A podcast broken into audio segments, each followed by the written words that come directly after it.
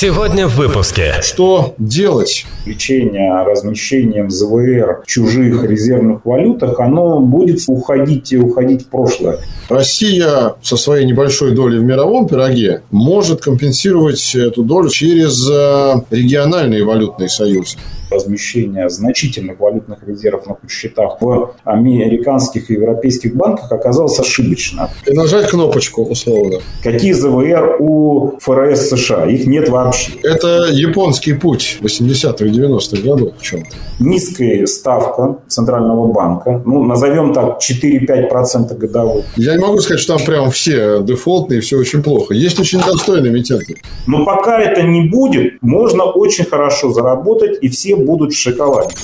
Добро пожаловать в подкаст Fixed Welcome. Честный и откровенный разговор о фиксированной доходности на финансовых рынках. Фиксируем не только доходность, но и мнение и точки зрения всех участников процесса. У микрофона кандидат экономических наук, доцент ВАФТ Иран Хикс, начальник аналитического отдела Икариком Траст Олег Абелев.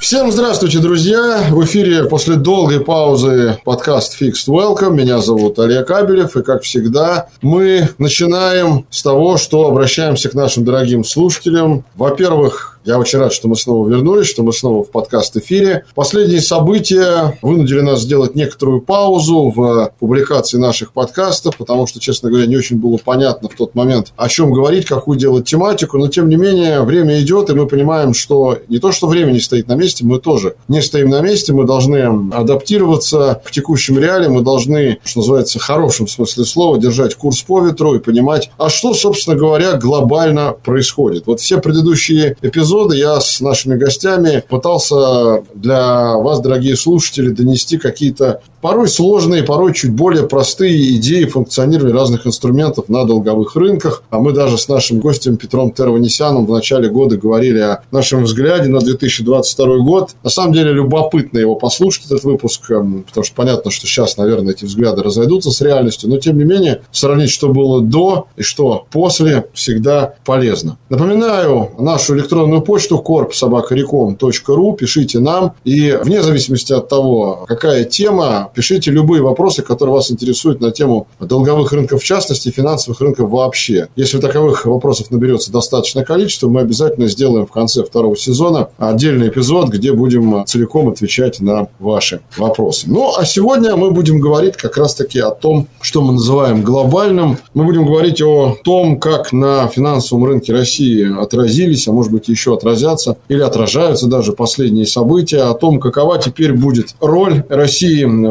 новых реалиях и в мировой экономике, и в региональных экономических союзах. В общем, поговорим о том, что делать. Это извечный русский вопрос, будем пытаться на него дать ответ, и будем это делать вместе с нашим гостем. Я рад приветствовать в эфире подкаста Fixed Welcome председателя Совета директоров инвестиционной группы «Русские фонды» Сергея Васильева. Сергей, здравствуйте, добрый день. Да, здравствуйте, Олег. Всех приветствую. Я хочу сказать, что специально перед записью подкаста я спросил Сергея, как давно существуют русские фонды. С 1999 года более 20 лет. Сергей находится, что называется, на пульсе финансовой жизни, не только российской, но, можно сказать, международной. Поэтому с кем, как не с Сергеем, обсудить последние события ну, даже больше 20 лет я, в общем, с самого начала 91-2 года в бизнесе. Это как самостоятельная группа с 99-го. Ну, то есть от Советского Союза. Понятно. То есть, можно сказать, что в этом году 30 лет вам в бизнесе, что называется. Да? Ну, вот видите как. Есть определенный позитивный момент. Надо стараться искать позитив во всем. Но хотя, понятно, что в текущей ситуации это будет сделать сложно, но мы попробуем. Я честно скажу, Сергей, я перед тем, как писать этот эпизод, э, готовясь к эфиру, посмотрел э, вашу социальную страницу страничку в Фейсбуке, вы там достаточно активно ее ведете и э, заявляете свою позицию. И, честно говоря, для меня это стало таким, э, я бы сказал, ну, не то чтобы откровением, но таким очень приятным сюрпризом в плане того, что вы, несмотря на тот довольно-таки большой вал разного рода негативной коннотации того, что происходит, краеугольным камнем такой вот красной линии в ваших всех постах вывести идею, что, в принципе, Россия только, наверное, можно сказать, оздоровится, из этого кризиса выйдет в каком-то каком-то новом для себя статусе. Вот в связи с этим, наверное, вопрос первый такой. Насколько а, вообще в ближайшее время вы видите вообще изменение вектора места России в системе и международных расчетов, и, в принципе, мировых торговых цепочек? Потому что сегодня мы понимаем, что это все рушится, это все ломается. А это не значит, что это плохо. Это значит, что это модернизируется или модифицируется, можно как-то так сказать. Каков ваш взгляд на это? Ну, вы знаете, я вот не сторонник идеи о том, что, или слухов о том, что доллар скоро рухнет, и мы стоим на закате какой-то там долларовой системы. Это не так, безусловно. Роль России в этом новом, старом, новом, старом миропорядке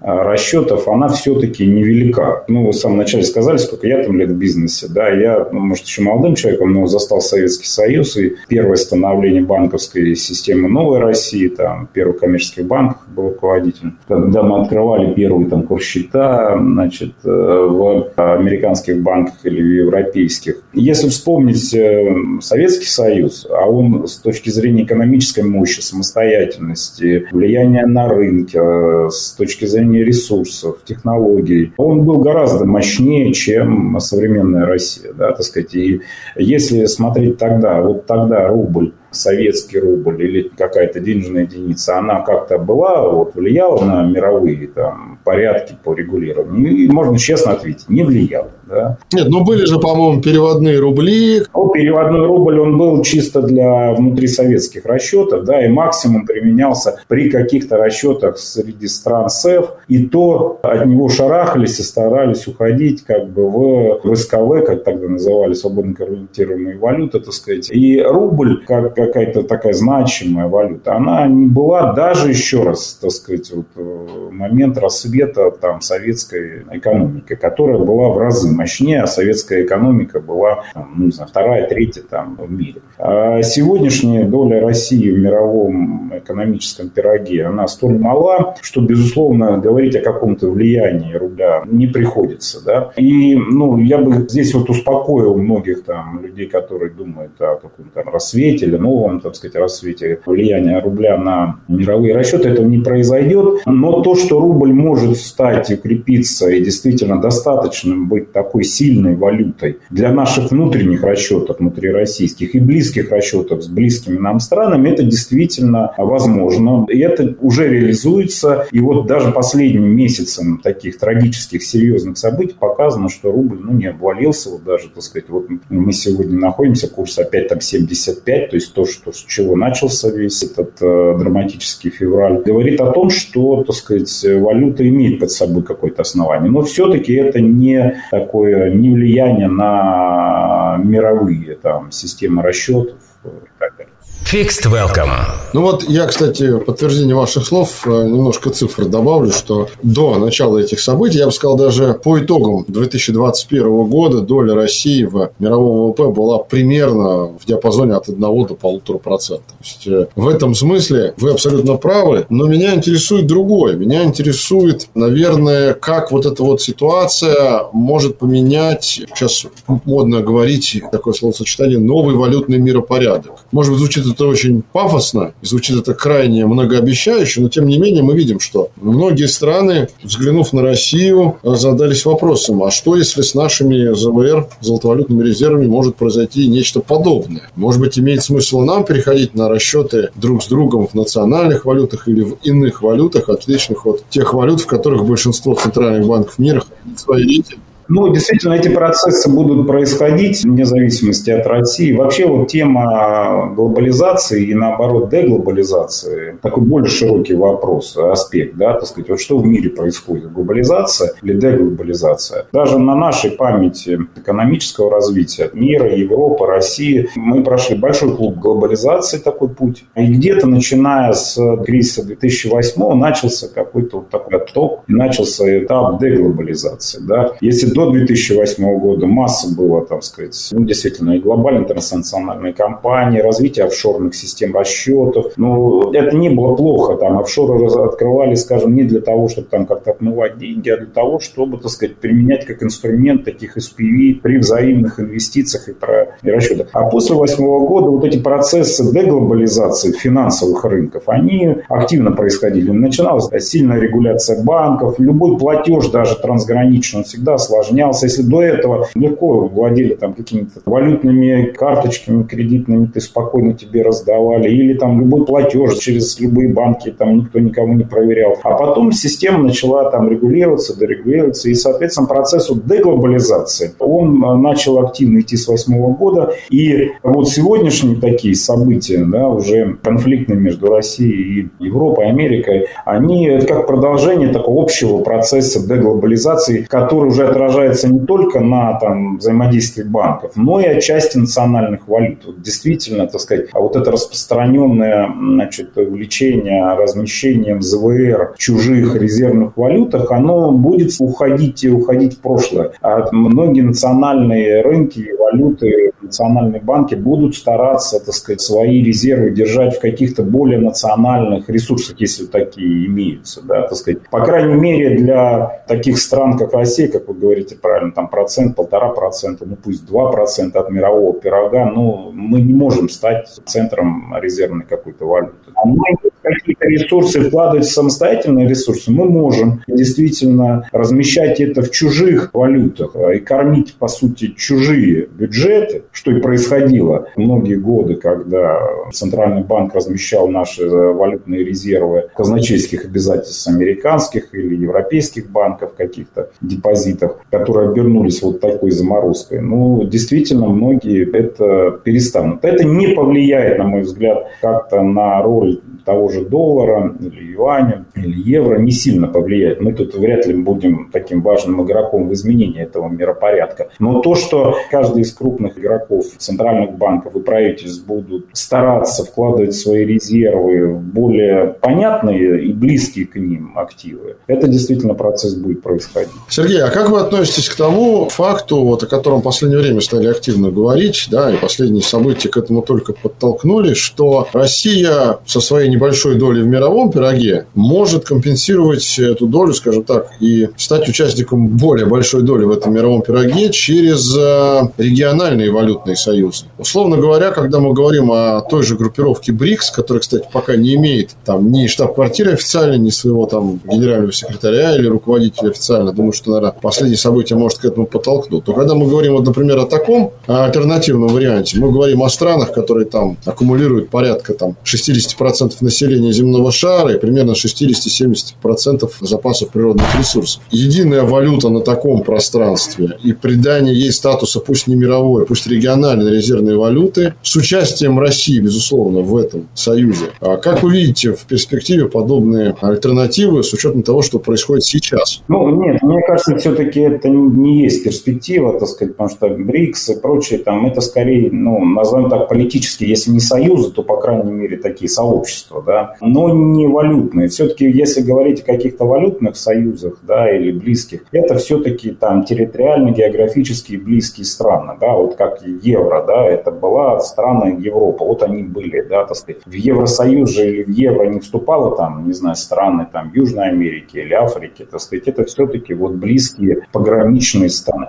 А, соответственно, в нашу рублевую зону вполне могут заходить Белоруссия, там Казахстан, ну, то есть страны бывшего Советского Союза или Республики Союза, или в том или ином а, значит, составе они будут близки э, к рублевой зоне. Но далекие страны мы будем устанавливать какие-то, может быть, курсы обмена валют близкие, без доллара, ну, скажем, рубль-рупия, рубль-юань, или там с э, Южноафриканской, с Бразилией мы можем устанавливать при каких-то товарообменах, пытаться уходить от доллара как обменной валюты, чтобы не держать лишние доллары на корсчетах в американских банках. Но именно выработка какой-то единой валюты этих стран, это не произойдет, и пока такого даже намека нет этих обсуждений. Это слишком обременительно, сложно, и, ну, на мой взгляд, это даже еще более рисково, чем заниматься там евро, долларом. Ну, завершая вот эту вот тему о э, значит, валютных союзах, соответственно, я так понимаю, что та реальность с расчетами за рубли, за местные валюты там с крупными торговыми партнерами России, это вполне себе реальная перспектива, да, я так понимаю? Да, это вот попытка, да, вот как раз уйти от э, риска там держать в чужой валюте. Вот в связи с этим хотел задать вам вопрос, насколько вы такую попытку видите успешной? Если говорить не о краткосрочной перспективе, ну, сейчас понятно, да, какие складываются складываются обстоятельства. А на горизонте, скажем, не знаю, нескольких лет, например, или чуть дальше. Не будет ли это потом, опять же, откатом, возвратом к прежним системам расчетов? Либо это уже мы видим, ну там, скажем так, стоим на пороге действительно установления новых систем взаиморасчетов России с своими основными торговыми партнерами. Ну, вы имеете в виду перевод э, в расчетах за рубли за тот же газ, да, или, так сказать? Да, да, да, да, да. Ну, я вижу это действительно объективной такой реальностью. Это не политический ход, там, Путин в каком противостоянии за расчеты по газу. Это политическая реальность, в которой мы оказались, э, когда золотовалютные резервы Центрального банка были заморожены, арестованы или украдены, как сейчас там принято употреблять разные фразы. Это действительно шок и ну, полная неожиданность для нашего правительства, Центрального банка. И я думаю, для центральных банков многих стран. Ну, потому что подобные санкции ну, буквально на пальцах же можно перечислить, с какими странами баловали пользовались вот подобного рода, там сказать, санкциями. Не знаю, там Афганистан, Иран. Но это все-таки не те игроки как бы мирового уровня, да, какой бывший Советский Союз или, так сказать, в данном случае Россия. Наложение такого рода санкций, да, в виде ареста, причем значительных средств, ведь 300 э, миллиардов долларов ЗВР, но это больше, чем золотовалютные резервы, не знаю, там Франции, Германии, так сказать. Э, значит, это действительно явилось шоком. И э, шоком прежде всего всего в том, что, может быть, вот сейчас наши власти, правительство, Центральный банк как-то пытаются объяснить прошлое, что они делали все правильно, вот политика была правильная, мы размещали ЗВР правильно, по-другому не могли, но вот так случилось, теперь будем выпутываться там, вводить какие-то валютные ограничения, контрсанкции вводить как бы. И действительно такие инструменты есть какой-то против борьбы, но тем не менее, если анализировать прошлое, все-таки надо отдать должное, что, по-видимому, тот шаг о том, что мы вели такую валютную политику, которая предполагала размещение значительных валютных резервов на счетах в американских и европейских банках оказалось ошибочно. От этого надо уходить. Именно использование центрального банка как такого центрального органа, который размещает эти средства. Ведь что оказалось? Мы выбрали там центральный банк, он размещал в одном месте средства, и действительно это оказалось просто технически, ну, очень удобно арестовать. Просто взять в одном месте одной транзакции. И нажать кнопочку, условно. Ладно бы это было там, не знаю, в 100 транзакциях, ладно бы это затрагивало там экспортные, импортные операции тысячи компаний, компаний, тогда бы ты этим подвергал опасность там и своих контрагентов, европейских, американских, ты бы как-то там нарушал цепочки поставок оттуда туда, то есть ты бы мешал этим. Но ты как будто специально взял, разместил на полочке эти деньги, и они наложили на этой полочке арест, не повлияв вообще никак на, так сказать, импорт операции. И действительно, вот я не, не хочу искать здесь злой умысел кого-то, тут нет никакого злого умысла, я там не сторонник там теории заговора действительно то, что из этого делается очевидный вывод там, Путиным или правительством центральным, что больше так делать нельзя, так? а отсюда надо делать что-то другое. И здесь вот, э, вот это решение о переводе расчетов за газ за рубли, оно следствие именно вот этого решения. Не нужно отдавать функцию накопителя излишков резервов Центральному банку, как место, в котором ты как бы эти излишки накапливаешь, потому что это слишком возникает технически легкая возможность их как-то там заблокировать шантажировать, арестовать, шантажировать тебя, не знаю, так сказать, требовать с тебя что-то и так далее. Это на самом деле меняет многое сразу вот в нашей экономической политике страны, потому что э, дело даже не в том, что мы перестаем размещать валюту на Западе, потому что сейчас, когда сказали газ рубли, но к чему это приводит? На самом деле валюта накапливается сейчас на курс-счету Газпромбанк. Так она накапливалась на курс-счету Центрального банка, да? Вот, Сергей, буквально один момент, я как раз очень хочу, вот, чтобы вы прокомментировали этот момент момент и прояснили одну вещь, потому что сейчас складывается впечатление, что что-то коренным образом с этой точки зрения изменилось. Хотя я детально разбираюсь да. вот в этих вот алгоритмах расчета за рубли, понял, что все равно так или иначе мы на себя, как Российская Федерация, берем задачу ага. по всем обменным операциям. То есть для импортера, по сути, ведь ничего не поменялось. Он же как валюту до границ Российской Федерации доводил, так и доводит. Здесь все обменные операции совершаются. Что коренным образом поменялось для импортера вот в этой схеме? Ну, я вот как раз это и хочу объяснить. Коренным образом в смене этой парадигмы меняется то, что центром валютообменных операций становится не Центральный банк Российской Федерации, а система коммерческих банков Российской. То есть в данном случае Газпромбанк э, там, или другие банки, через которые начинается работа по экспорту и импорту. То есть импортеры России э, газа платят валюту в Газпромбанк, потом через Газпромбанк конвертируется в рубль. Ну что значит конвертируется в рубль? Ну это значит, эту валюту покупают уже импортеры российские, которые дальше используют эту валюту для покупок каких-то товаров за рубеж. То есть идет чистый экспорт. Когда происходит такого рода операции, к чему они приводят? Они приводят к тому, что центральный Банк перестает зарабатывать на девальвации рубля. Ведь и раньше как получалось, что, так сказать, всю валюту экспортную скупал Центральный банк по нужному ему курсу, а потом продавал по нужному ему курсу. И, соответственно, излишек вот этой ценовой девальвации рубля, это был чистый заработок Центрального банка, который выражался в том, что он накапливал на своих вот этих валютных резервах излишек этих валют. И, собственно, вот этот излишек валюты, накопленный за там, 20-летие, так сказать, экономического роста России, России. Они были сейчас заблокированы, заморожены на Западе. Почти половина. Ну, почти половина его, да, 640 мы накопили, так сказать. В восьмом году они упали до 400, потом они опять до 640 там поднялись. Но вот этот заработок э,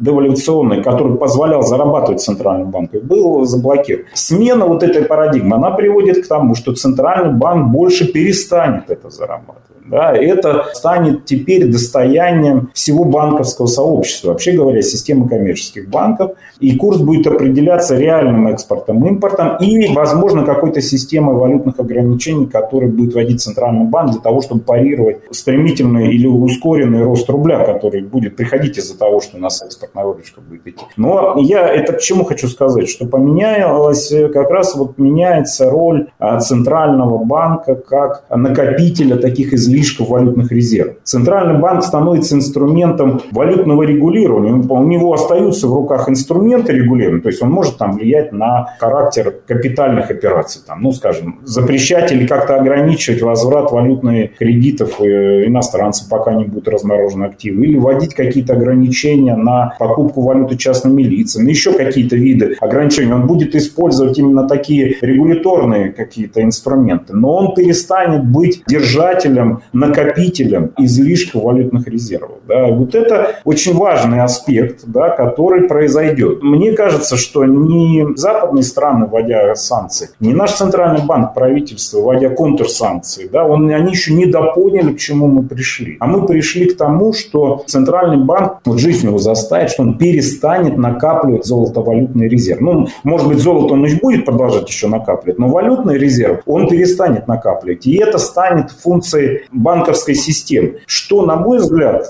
позитивно скажется на развитии российской экономики. Потому что вот много, здесь же вечный спор такой у нас на внутренней экономической жизни был. Вот правильно ли то, что Минфин, Центральный банк накапливает эти резервы, вот они покупают казначейские обязательства США вместо того, чтобы вкладывать в структуру российскую. Вот этот вечный был такой разговор, такой теоретический спор. Да? Вот сейчас этот теоретический спор, он вылился в практическую реализацию контрполитики, которые вели до сих пор. И это не потому, что, так сказать, эти не согласились или так теоретики решили поменять э, значит, свою практику, да, а то, что жизнь заставила поменять эту стратегию. Она придет к тому, что Центральный банк больше перестанет накапливать свои э, валютные резервы а в чужих валютах. То есть, соответственно, мы хотите сказать, что вот этого роста поступательного объема золотовалютных резервов на балансе Центрального банка больше не будет? А так его уже нет. Он, он не сможет это сделать уже технически. По крайней мере, в долларах и евро он не будет. Он не может сейчас накопить у себя валютные резервы. Можно в юанях. Он просто это внизу. Он будет сейчас заинтересован от них избавляться. Он, может быть, может продолжать в юанях. Или, например, скупать золото у внутренних золотодобытчиков. Из ЗВР может расти из-за переоценки золота, из накопления внутренних каких-то. Или искать иные инструменты своих накопления резервов. Вот я как-то в одном из своих постов тоже писал, скажем, вот он может поменять центральный банк политику, вы знаете, он скупает золото в резерв, а он начнет скупать, говорит, давайте я начну скупать, не знаю, там, алюминий в слябах, да, так сказать, я начну покупать там молибден, вольфрам, никель, ну, дополнительно. А ведь это же тоже биржевой товар, но тоже имеется валютная какая-то оценка и так далее. И, в принципе, тем самым может поддержать какие-то наши промышленные предприятия, которые частично там под эмбарго каких-то, он может накапливать. У него на складах будет, кроме золота, лежать еще какие-то металлы. Э, но это тоже не решит всех проблем, потому что это на самом деле не перекроет избыток валютной выручки. Но, тем не менее, будет меняться резерв. Но то, что Центральный банк перестанет накапливать э, резервы в доллары, это уже факт. Он просто это сейчас технически даже сделать не сможет. Это будут накапливать коммерческие банки на своих но это не отражается в резервах ЦБ. И ЦБ по своим отчетам больше уже не покажет этот рост э, валютных резервов. А это, безусловно, меняет всю как бы, конфигурацию, вот, э, финансовую конфигурацию внутри российской экономики. А я вот, э, собственно, слушая вас, сейчас как раз думал, мы уже затрагивали до этого тему международных партнерств, торговых, в том числе России, да? Вот аналогичная ситуация, не может ли запустить, которая сейчас имеет место с Россией, с российским ЦБ, такую цепную реакцию по всему миру, когда центральные банки других стран тоже поймут, что не надо накапливать резервы в долларах и в евро на своем балансе, а надо отдавать их копить коммерческим банкам, соответственно, ну или там, а задействовать в расчетах своих стран, да, и не станет ли эта ситуация в России триггером для таких процессов в принципе, вне долларовой евровой зоны. Не, ну, знаете, вот та парадигма, в которой жил Центральный банк России, да, он э, не актуален для, скажем, ведущих западных экономик. Какие ЗВР у ФРС США? Их нет вообще. Да? Вот, физическое золото есть. Ну, физическое золото, но валютных резервов, чужих валют у него нет вообще. Понятно, потому что они резервные. Ну, хорошо, давайте посмотрим на ЗВР Франции, Голландии, Германии. У них тоже их нет. У них, да, мощные коммерческие банки. Ну, я скорее, Сергей, имел в виду вне долларовой евровой зоны. Там Китай, допустим, да, тот же, Индия. Наверное, так сказать, правильно спрашивают про Китай, у которых сколько, 3 триллиона? 3 с лишним да? триллиона. 3 триллиона триллиона, да, там в резервах, вот что делать ему, да, но его а, вот валютное регулирование, курс э, юаня к доллару и заработок своей торговой такой преференции, так сказать, он его привел тоже вот к такому, ну, это не западня, но, по крайней мере, сложная ситуация, когда он держит огромные деньги, значит, э, в долларах из-за своего торгового профицита, э, торгового профицита с, с Америкой. Ему как-то Китай нужно из этого как-то уходить. Вот, наверное, его это касается, наверное, большей сетевой степени. Остальные страны все-таки это в меньшей степени касается. Но да, я думаю, что ответ это и Китая касается, этих стран. Все будут пытаться, так сказать, переложить эту функцию со своих центральных банков, потому что это действительно, ну, такой, с политической точки зрения опасный момент. Ты становишься уязвим э, в политике, да, и здесь история покажет, там, прав, не прав, там, Путин, значит, а вопрос в том, что, в принципе, вот ты самостоятельный на политической арене, так сказать, игрок или нет, он во многом будет тоже определяться вот самостоятельностью управления своими резервами. А, а то, что случилось с нашим, покажет, что пока такая ситуация, ты не самостоятельно. Вынужден потом как-то выкручиваться, искать какие-то иные механизмы работы. Fixed Welcome.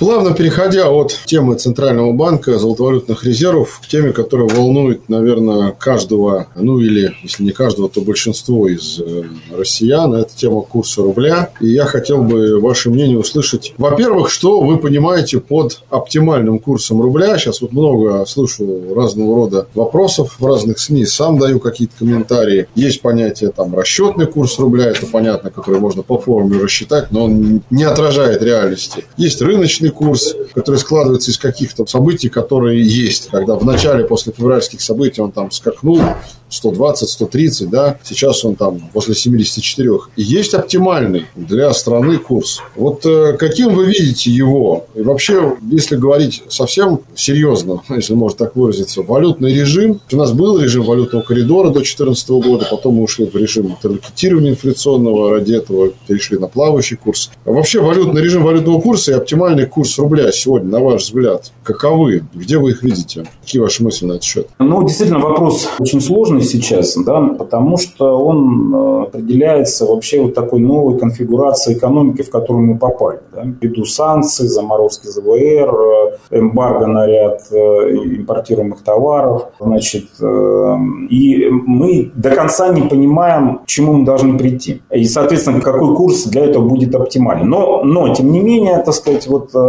если спрашивать себя, где та вот финальная точка, к которой хотелось бы прийти, значит, она понятна, да, с экономической точки зрения. Что вообще определяет стабильность экономики? А, безусловно, Центральный банк и правительство, они инструменты, чтобы обеспечили стабильность развития экономики. Стабильность развития экономики можно определить, наверное, тремя такими базовыми э, параметрами. Это низкая ставка Центрального банка, ну, назовем так, 4-5% годовых. То, что было еще год назад. Да-да-да. Ну, как бы это за всю историю, даже и человечества, и мира, так сказать. Может быть, там 1-2% это слишком мало, но 4-5% ставка была бы, так сказать, оптимальна. Это первое, то есть ставка. Сергей, извините, да, но не 0. Не 0, 0,25, как сейчас у многих. Это вот те пузыри, которые потом непонятно как сдувать там и так далее. Нужна такая экономическая модель э, финансового рынка, которая работает при 4-5% годовых э, ставки, это сбалансированный бюджет. Э, что такое балансированный бюджет? Там возможно какой-то небольшой дефицит. Не нужен большой профицит, но и не нужен большой дефицит. То есть, условно, сбалансированный государственный бюджет. И отсюда уже, как следствие, какой курс нужен, чтобы это обеспечить. А курс определяется валютой, я имею в виду. Он определяется операциями экспорта-импорта и вот этих валютных ограничений на потоки капитала. Вот это сложная форма, потому что на самом деле когда мы говорим, вот мы когда-то придем к этим параметрам, то есть ставки в 4-5%, сбалансированному бюджету и какому-то курсу, который будет парировать экспорт-импорт и ограничения, если они будут нужны на движение капитала. Вот эта операция экспорта-импорта и движения капитала, которые сегодня наиболее неопределенные, да, потому что мы не понимаем, какой товар мы можем экспортировать в рамках этих санкций, закончились эти санкции, их отпустят ли завтра, какие будут э, цены на экспортный товар, сколько у нас будут брать этого угля, нефти, газа там и так далее. Вот много неопределенности. Наверное, за полгода, год, два вот эти там рынки, они все стабилизируются, утрясутся, будет понятен значит, результирующий баланс экспорта, импорта и потока капитальных операций, и курс сложится. Да? А, значит, если говорить, э, и мы придем вот к этой такой сбалансированной, оптимальной финансовой ситуации. Но если говорить сегодня, безусловно, вот если смотреть на наших экспортеров, то оптимальный курс он где-то в районе 70 рублей, на мой взгляд. А по крайней мере бюджеты многих экспортно-ориентированных компаний, они сегодня рассчитаны, и, собственно, государственный бюджет, исходя из налогов на этих экспортеров, он рассчитан где-то из курса 70. Но самый верх, потолок 60 рублей. Вот все, что будет, если курс укрепится выше 60 рублей, нас ждут огромные потрясения, на мой взгляд. Да? Ну, во-первых, как страну экспортера. Начнем с этого даже, да? Ну, понимаете, стороной экспортера, когда у нас начнут рушиться экспортеры, потому что экспортеры должны будут э, резать бюджет. Что такое резать бюджет? Давайте сокращать зарплаты. Или будет говорить, требовать сокращения расхода за электроэнергию, транспорт. Ну, как бы можно на обывательском уровне радоваться снижению цен, но мы понимаем, что снижение цен – это дефляция. И мы можем легко свалиться в такую некую дефляционную, так сказать, ситуацию. Это еще более опасная ситуация, чем дефляционная. Это японский путь 80-х, 90-х годов в чем-то. Ну, там даже стагфляция, скорее, ну, я имею в виду дефляционная, это еще как бы более проблемный путь, потому что если заставлять экономику снижать цены, э, это вообще можно скатиться в неуправляемый процесс, да, потому что... Ну, и прежде всего это дестимулирование любого производителя. Поэтому есть некие пороговые значения курса рубля, э, значит, доллара, которые опасны для нашей экономики. Вот они, на мой взгляд, видятся, ну, в пределах вот, 60 рублей. И это уже плохо, да, так сказать, Вот это на грани а, дефицитности бюджета, госбюджета и убыточности экспортеров. Да. Более оптимально, на мой взгляд, вот где-то в районе 70. Но вот какими инструментами сейчас, вот даже в, в рамках сегодняшних валютных ограничений, которые ЦБ сам же ввел, можно удержать 70, уже, я думаю, для Центрального банка вопрос. Вот сейчас курс 74, тут отдал, до 70 осталось тут один день рабочий. Как бы вот реально. Мы видим, что тут по 5-4 рубля за день как бы, да, курс укрепляется. А, а почему так происходит? Ну, потому что приходит валютная выручка экспортера, вот они все продают, и никто не покупает. Никто. Никто не покупает, спроса нет, да. Раньше кто покупал? Что покупали те же, так сказать, экспортеры, которым надо было, ну, скажем, заплатить э, по валютному кредиту. А запрет на всякие капитальные операции, как бы. Ну и плюс к тому же определенные комиссии на покупку валюты, запрет на наличную покупку валюты и так далее и тому подобное. Ну вот эти 12% комиссии биржевой, что люди не покупают валюту, не хотят вот это переплачивать эту комиссию и так далее. Но это тоже вот хорошо, Центральный банк сейчас отменит эту 12% комиссию. Я думаю, что это вскоре произойдет. Потому что сейчас, на мой взгляд, одна из самых больших головных болей, если она вчера вот была у Центрального банка, что у нее быстро накапливались валютные резервы, сейчас такая головная боль у Газпромбанка. У него накапливаются резервы на корсчетах. Ну, не резервы, в данном случае валюта на корсчетах. Она не так быстро уходит по импорту. Да? Ему хорошо, если бы импортеры у него покупали эту валюту и платили по импортным контрактам, но пока там логистические цепочки не налажены, пока... Еще пока это не настроено, да. Не настроено, у него идет излишка, он тоже, наверное, наверное, сообщать Центральному банку, что меня завтра могут все арестовать. Как бы, вот вчера у вас могли, а сегодня завтра у него арестуют. Ну, наверное, на это, а, как бы вот этот перевод расчета газа за рубли как-то страхует, потому что, ну, в этот момент «Газпром» скажет, ну, тогда вот вам вентиль закрыли. И вот этого ответа боится сегодня Запад, ну, перекрывая Газпромбанк, потому что и не боялся арестовывать ЦБ, потому что арестовав ЗВР ЦБ, они как бы вентиль этим не заставили перекрыть. Но, безусловно, когда они остановят расчеты через Газпромбанк или подобные банки, они остановят поток э, экспортных товаров, которым ну, замерзнет Европа, так сказать. Нет, ну они говорят о том, что они в пятом пакете чуть ли там кроме газа не все уже там ввели эмбарго на практически там на очень многие, начиная с угля и там ряда других э, благ импорт, да. Ну, я думаю, что понять, когда они к этому дойдут, наверное, наши экспортер уже перенастроит свои цепочки на Юго-Восточную Азию. Тут это как-то спарируется, да, и валюта будет приходить не в долларах евро, а в юанях, рупиях. Тем более, что объявление о пакете санкций и начало этого действия этого пакета – это тоже события во времени разделенные. Ведь этот пакет начнет действовать не раньше августа, по крайней мере, из того, что я сегодня прочитал. Да, но вы видите, вот, например, укрепление рубля происходит уже, так сказать, ну, днями просто, а не месяцами, да, так сказать. И тут до августа просто вот нет времени. Я,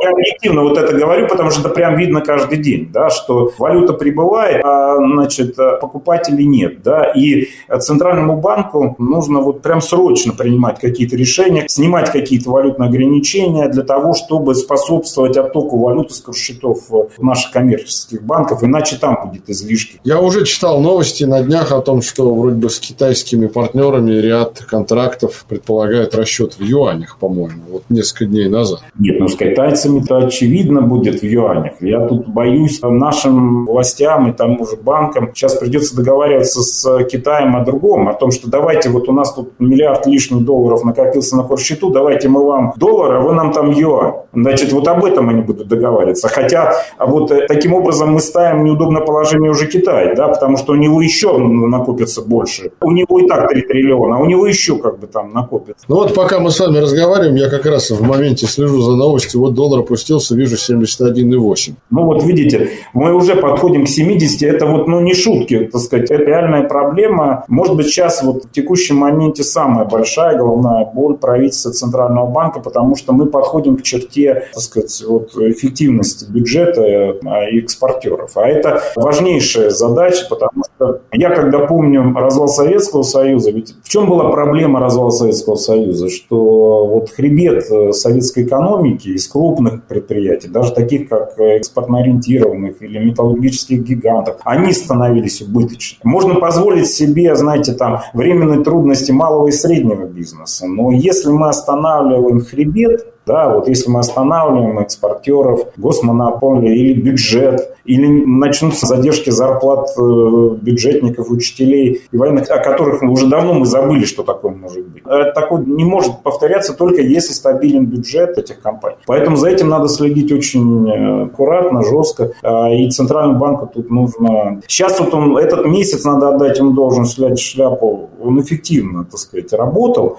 Но во многом вот то, что сейчас происходит с рублем, говорит о том, что как бы он думал, что вводит ограничения временно, это как-то не сильно влияет, но это настолько сильно повлияло на вот курсовую политику, что уже дальше там лавинообразно идет процесс укрепления ну, сейчас вот, правда, видите, буквально за несколько часов до нашей с вами записи была снижена ставка на 3% до 17%. То есть, и тем самым, кстати, в комментариях Центральный банк еще и дал понять, что дальнейшие снижения возможны в ближайшее время. Может быть, на начало процесса ослабления валютных. Нет, ну вот смотрите, мы, мы вот, ну, смешно же, вот у нас тут компания, ну, ну, наш случай прям рассказывает, так сказать, излишки рублей, и мы на рынке репо, на бирже с ЦК размещали рубли. А значит, ставка размещения 19 годовых. Рубль укрепился на 20%. Мы заработали в валюте какие-то бешеные 50 годовых. Но это просто какая-то... Это же красота. Хотя кому эта валюта сейчас нужна? Ну, то есть, такого не было там никогда.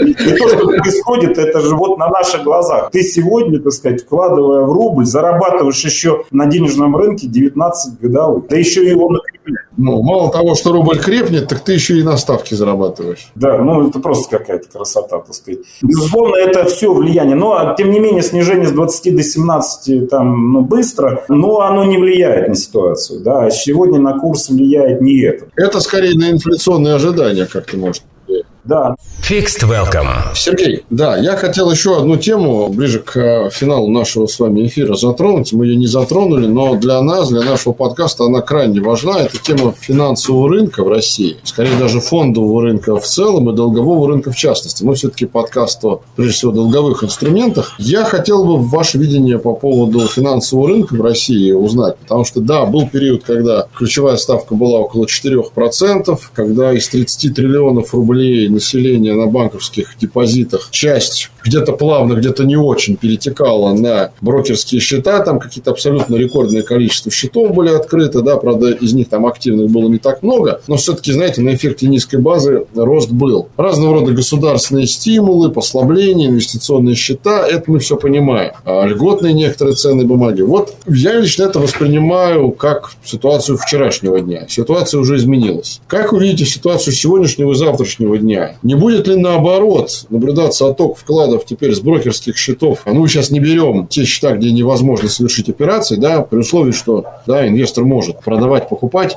Наоборот, на банковские счета с учетом текущих ставок по депозитам вот есть знаменитый индекс да, страха и жадности. Да, вот эта вот стрелочка в сторону страха, не ляжет ли она горизонтально, условно говоря. И не увидим ли мы резкий отток надолго, а инвесторы, вот, в принципе, российских финансовых инструментов? Ну, во-первых, что можно сказать, что вот этот э, отток интереса к фондовому рынку, он уже был с конца года, когда ставка пошла вверх, и когда банковская ставка стала не 3-4%, да, которая достигала... А 7-8. Сбербанк давал там не больше 4%, там, ну, 3,5%, так сказать, это вообще ни о чем. Понятно, что в этот момент масса открытия брокерских счетов на фондовый рынок. Значит, потом пошло повышение ставки, когда сегодняшняя ставка была 15-16% по депозиту в Сбербанке, ну, безусловно, мы видим отток с фондового рынка на депозит. Так сказать, если ваш вопрос, насколько долгосрочно изменилась вот такой тренд, тенденция, и видим ли мы возврат, я думаю, что все-таки это ненадолго, да, потому что вот те тенденции, которые сейчас происходит и с курсовой политикой, и с изменением учетной ставки Центрального банка. Это все комплексное решение. Есть большая вероятность того, что мы очень скоро увидим ставку Центрального банка и депозита, и ставку депозита в банках опять в районе тех же самых 4-5%. Это будет фактор наполнения рублями системы, финансовый избыток этих рублевой массы, и все-таки стабилизируется. Вот это, скажем так, критически шоковая ситуация, когда на денежном рынке 19% 2,5% годовых, она уйдет. И я думаю, что это все-таки короткий период. В этот короткий период, очевидно, не до фондового рынка, да, потому что когда такие ставки в акции не вкладывают. Но если пройдут, это зависит, понятно, геополитических, всех политических событий на Украине, но и когда вот эта вся ситуация, значит, как-то успокоится, закончится, и мы увидим, а мы увидим в ближайшее время, на мой взгляд, ставку низкую, то мы увидим всплеск фондового рынка опять. И вот к этому моменту, вот сегодня уже нет сомнений, что это произойдет. Вы знаете, вот если меня спросить об этом три года назад, пять лет назад, я сомневался бы, да, потому что, ну, мы ждали там с 90-х, нулевых, десятых, когда же там миллионы наших клиентов придут на фондовый рынок, да, и казалось, что они никогда не придут. Но, тем не менее, современные технологии, развитие там и в основном снижение ставки привело к тому, что действительно мы увидели поток на брокерских счетах и поток клиентов на фондовый фондовый рынок. И как только процентная ставка достигнет уровней 4-5%, мы увидим тот же самый эффект. И сегодня уже нет сомнений, что это произойдет. Вот если вчера у меня были бы еще сомнения, потому что ну, мне казалось, народ может наш, ну не знаю, там, уйти в спекуляцию, еще куда-то, так сказать, но не на фондовый рынок. Но рынок показал, что наш рынок э, финансов достаточно развит, э, и как только ставка снижается, так сказать, э, клиент идет на фондовый рынок. Ну, Сергей, я единственное поиграю в оппонента, да, я с вами согласен, но найдутся те, кто возразят вам. Сергей, ну рынок такой игрушечный. Коротких продаж нет, ни резидентов не выпускают. Соответственно, расконвертация с делистингом иностранных депозитарок, видимо, нас ожидает, судя по всему. Если мы говорим вот об этих вещах, э, насколько то, что сейчас мы видим на биржевых терминалах, реально отражает ситуацию. Это вот как мы с вами про курс говорили, да, есть курс там оптимальный, есть курс э, реальный. Олег, ну, безусловно, мы живем, а, вот, с 24 февраля мы живем в другом мире. Новизна этого мира в том, что нам нужно забыть понятие иностранного инвестора на российском рынке. Того инвестора, за которым мы гонялись многие годы, так сказать, который был такой живительной водой, средой, ради которого многое строилось для того, чтобы наш фондовый рынок взрос. Во многом его деньгами в 90-х, в нулевых, потом после кризисной, после восьмого года, так сказать, наш рынок э, взлетал, возрастал и так далее. Но мы же за все эти годы и видели, как этот иностранный инвестор шарахался то туда, то туда, то он приходит, то он уходит. Это всегда при всей значимости, так сказать, вот э, игроков на фондовом рынке иностранных инвесторов, они все-таки спекулянты, да, так сказать, они все-таки недолгосрочные инвесторы, в отличие от внутрироссийского инвестора. Но разница от 90-х, нулевых и сегодняшнего дня, что там сегодня объем денежных заработанных средств на счетах физических лиц, юридических лиц, фондов, пенсионных фондов, банков, он настолько велик, настолько отличается от того, что было раньше, что сегодня мы можем развивать наш фондовый рынок уже и без иностранного инвестора. Конечно, ну как бы я разумный человек, никакие лишние деньги не помешали бы, да, и хорошо, когда он был там и так далее. Он действительно занимал на фрифлоут почти 50%, так сказать.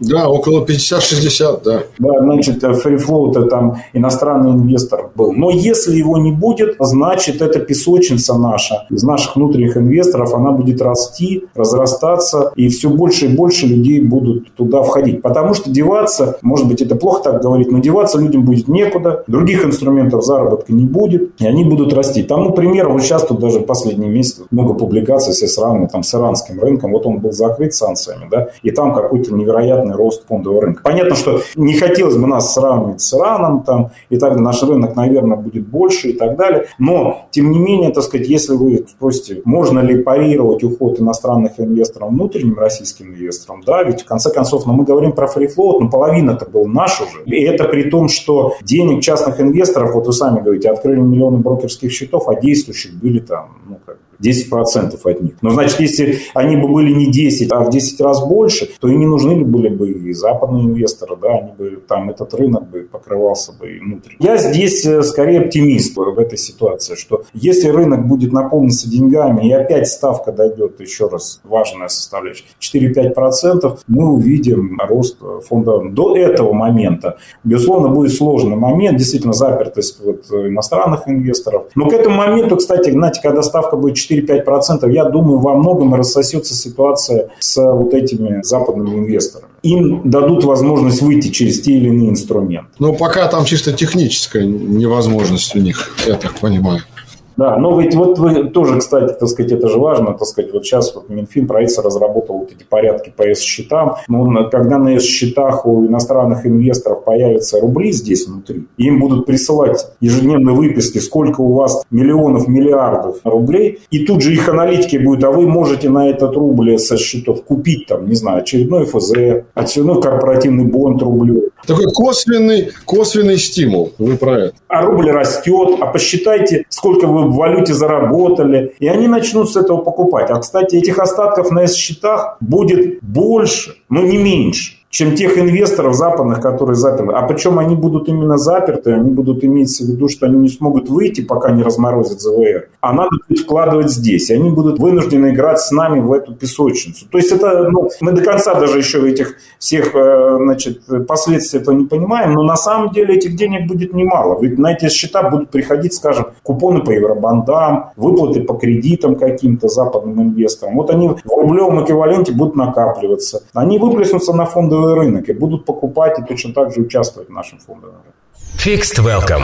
Я вот хотел еще затронуть тему более частную, но тем не менее для нас крайне важную, поскольку мы изначально подкаст, который говорит о долговых инструментах. Я абсолютно с вами согласен, что когда такие ставки, то в акции никто не вкладывает. Тут я даже нечего возражать. А вкладывают ли в облигации? Вот как вы видите развитие именно долгового рынка? Мы сейчас не говорим в контексте, скажем так, резидентства инвестора. Иностранный, не иностранный. Я две недели назад был на одной из конференций конференции, посвященная долговым инструментам. Вообще, на самом деле, была же конференция не скорее не долговых инструментах, а о коллекторских агентствах, которые спрашивали на конференции коллектора, да, что, собственно говоря, делать с долговыми портфелями, как их реализовывать и так далее и тому подобное. Вот. И исходя из этого, как-то зашел разговор на тему размещений. И вопрос был такой, он, в общем, красной линией звучал по ходу всей конференции. Когда вернутся первичные размещения и вернутся ли в ближайшее время? То есть, когда бизнес, крупный, малый, средний вообще воспримет этот способ как способ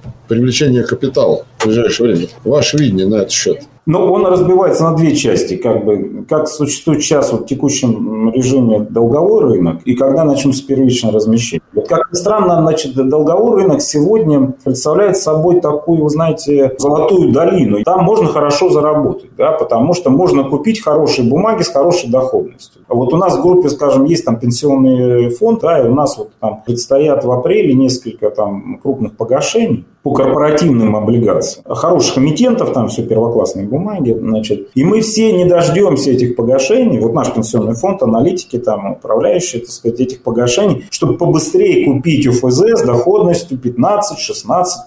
Вот в наших инвестиционных планах, которые мы да, ну, для анализировали портфель, мы ставили, ну, как-то за максимальную возможность такую мечту покупок бумаги с доходностью 6-7% годовых. Отсюда настраивалась вся доходность и комиссии управляющих и биржи. А тут ты неожиданно для тебя можешь купить 15-16. И мы только жалеем, что с каждым днем эта доходность падает. Но я имею в виду, что вот у нас там выходы там конец апреля, а сегодня значит, вот середина апреля. Можно еще купить ОФЗ с доходностью 15, а я боюсь, что в конце апреля там уже будет 10 или 12. Но вот сегодня можно купить очень доходные, хорошие бумаги. И все те, кто сегодня зарабатывает на денежном рынке, вот как я говорю, на рынке репост ЦК зарабатывает 18-19 в овернайтах, а те, кто покупает сегодня бумаги трехлетние ОФЗ с доходностью 15, они сегодня зарабатывают просто сверхдоход. Как бы. И действительно, все вот такие институциональные или полуинституциональные инвесторы, которые вкладывают фикс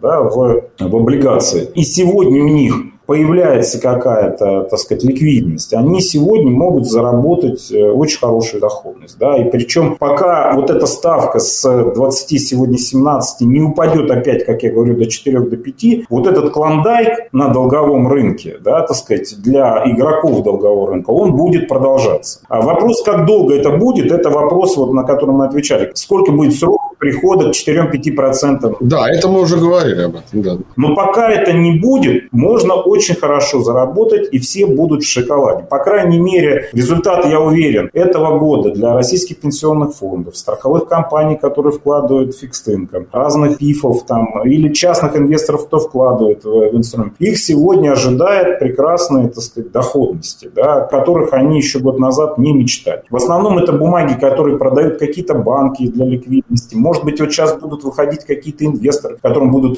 давать возможность какие-то бумаги продавать, а на счета они будут получать деньги. Ну, в общем, у них есть такая возможность. Поэтому, отвечая вот на долговой рынок, ну, я его воспринимаю для участников долгового рынка как некий клондайк. Понятно, что те, кто переоценивают эти бумаги, у них сегодня там временно убытки на балансе. Мы понимаем, что они переоценочны. Переоценки, конечно. Переоценочны. Но те, кто купит сегодня с доходностью там 14-15, это уже не переоценочно, это будет реальная доходность, которую он будет получать в виде купонной доходности там до конца погашения. Ну да, да. А если еще это будет какой-нибудь купон флотер, да, с привязкой к инфляции? Еще больше. Все будет прекрасно. Первичное развлечение, ответ на них, что пока ставка не будет 4-5, они не вернутся. Потому что, безусловно, для российских эмитентов размещаться под ставку 14, 15, 18 невыгодно. Им легче пойти в знакомый им банк и договориться о какой-то более приемлемой ставке или, по крайней мере, брать там на короткий срок, но не брать дорогой кредит. Я думаю, так как мы говорим, вот я, например, мы ведем портфели наших пенсионных фондов, значит, и смотрим на облигационный портфель этих пенсионных фондов, это все первоклассное первоклассные эмитенты, да, так сказать, ну или, по крайней мере, с госучастием и так далее, они найдут деньги, как рефинансировать свои, так сказать, погашения по облигациям, не выпуская новые облигации пока, а занимая у банков, да, там, с госучастием или каким-то программам, находя эти деньги. Угу.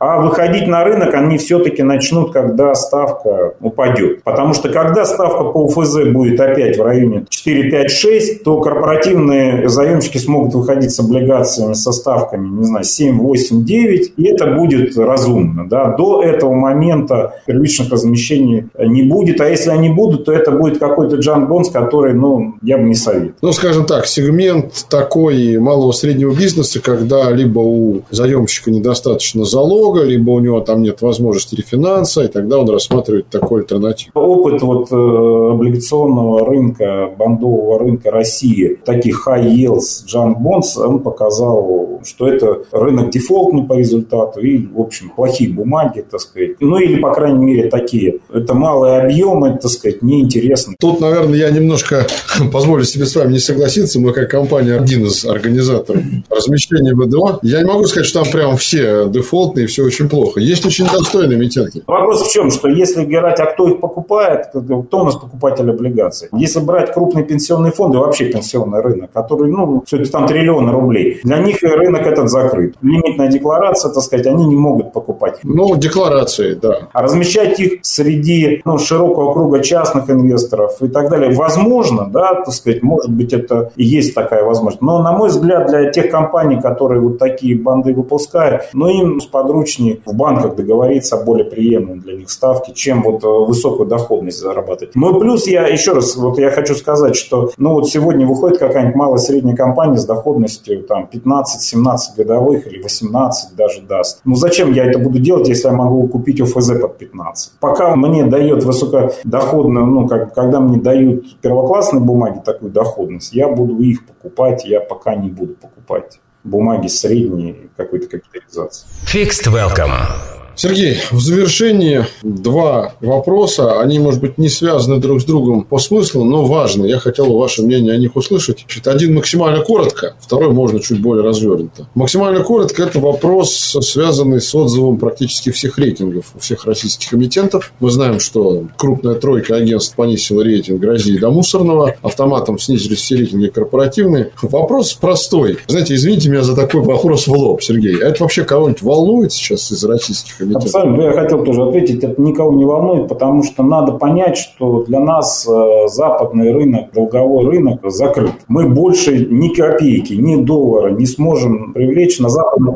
А если не западный? На китайском мы никогда не привлекали, так сказать. Но внешние рынки для нас закрыты. Это первое. А, значит, вывод. Второй, э, что на самом деле вот опыт этих вот этого даже месяца показывает, что внутренних денег у нас достаточно. Нам надо размещаться здесь. И, безусловно, безусловно, так сказать, развитие внутренних рейтингов, внутренних размещений, внутренних лимитных ведомостей, он не ушел с повестки дня. Его на самом же есть. У нас есть и внутренние рейтинговые агентства. Да, конечно, конечно. И у нас те же требования Центрального банка для пенсионных фондов по размещению, они остались, но просто будут вычеркнуты требования по западным рейтингам, а только по нашим. И, собственно говоря, только на это и надо смотреть. Надо забыть о, по крайней мере, на ближайшие там, годы, может, и десятилетия, надо забыть на там, привлечение западных рынков долгового финансирования. И когда-то вот это осознание придет, да, оно уже приходит, мы понимаем, что тогда и, собственно говоря, жалеть о чем? Ну, как бы, ну нет и нет, будем работать здесь. Последний вопрос. Мне кажется, логично им завершить нашу с вами беседу. Мы поговорили о компаниях, поговорили об инвесторах, поговорили о Центральном банке. Не поговорили только о государстве, как об участнике всех этих процессов. Я применительно не вообще к роли государства, да, это такой вопрос даже скорее не экономический, а именно применительно к финансовому рынку хотел ваше мнение услышать. Каким вы видите роль государства в новых условиях для именно развития активного финансового рынка? Вот последние годы скажем, до 24 февраля, ну и, в общем-то, начиная, наверное, с 2015-2016 года, мы видели планомерные, весьма понятные шаги государства, направленные на привлечение инвесторов. Это индивидуальные инвестиционные счета, это налоговые льготы, льготы на владение, льготы на покупку ценных бумаг определенных сегментов. Сейчас вот обнулена ставка НДС на покупку золота, но это уже в текущих да, ситуациях. Значит, вот в текущей обстановке, когда мы говорим о переориентации на внутреннее размещение, на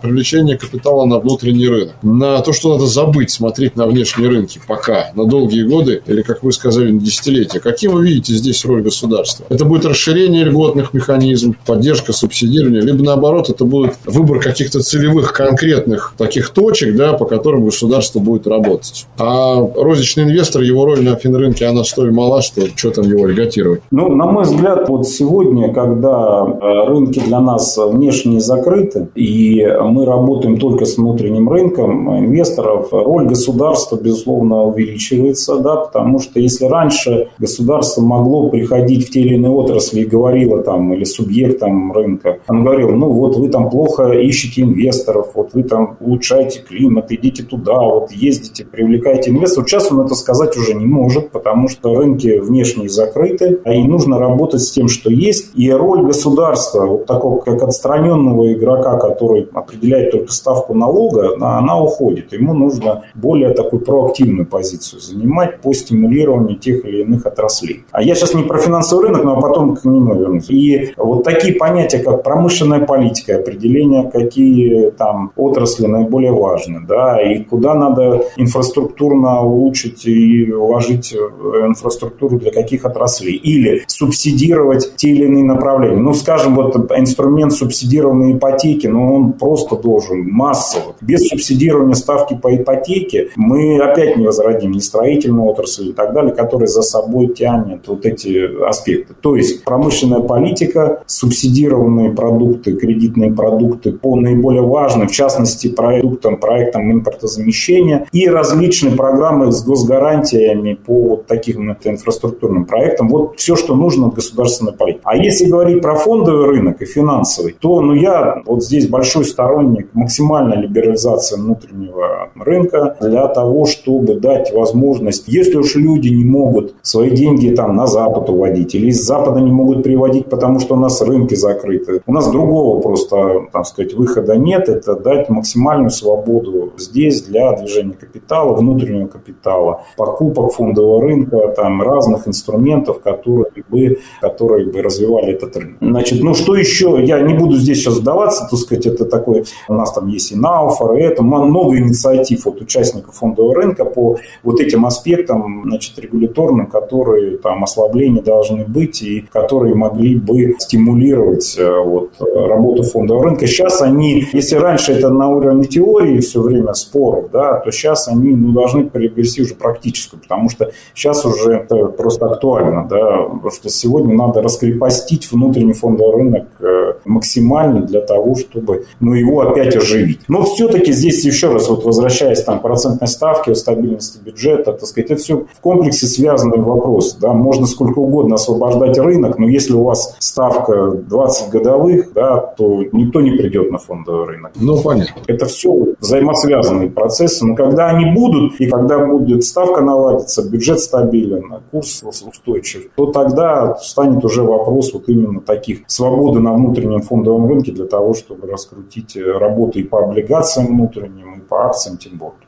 Ну что ж, Сергей, большое вам спасибо. Я только могу в завершении сказать, процитировав известную фразу, «сила в единстве». Я имею в виду, что сила экономики той или иной страны в единстве вот этих вот всех мер политик. Здесь нельзя рассматривать отдельно рынок отрезанным да, от промышленной политики. Тот, кто считает, что так можно сделать, тот рассматривает все это на микроуровне. А мы работаем, к сожалению, часто на макроуровне. И, к сожалению, текущий момент времени, да, есть выражение, что политика – суть концентрированное выражение экономики. Вот сейчас все все с точностью строго да наоборот. Спасибо большое вам. Спасибо всем слушателям. Напоминаю, что мы говорили о том, что ждет российский рынок, финансовый, а, в принципе, российскую экономику, валютную политику, систему международных расчетов и внутренних расчетов внутри России с председателем Совета директоров инвестиционной группы «Русские фонды» Сергеем Васильевым. Сергей, еще раз вам большое спасибо, что согласились. Спасибо, хорошего дня. До свидания. Ну, а я напоминаю, пока мы еще не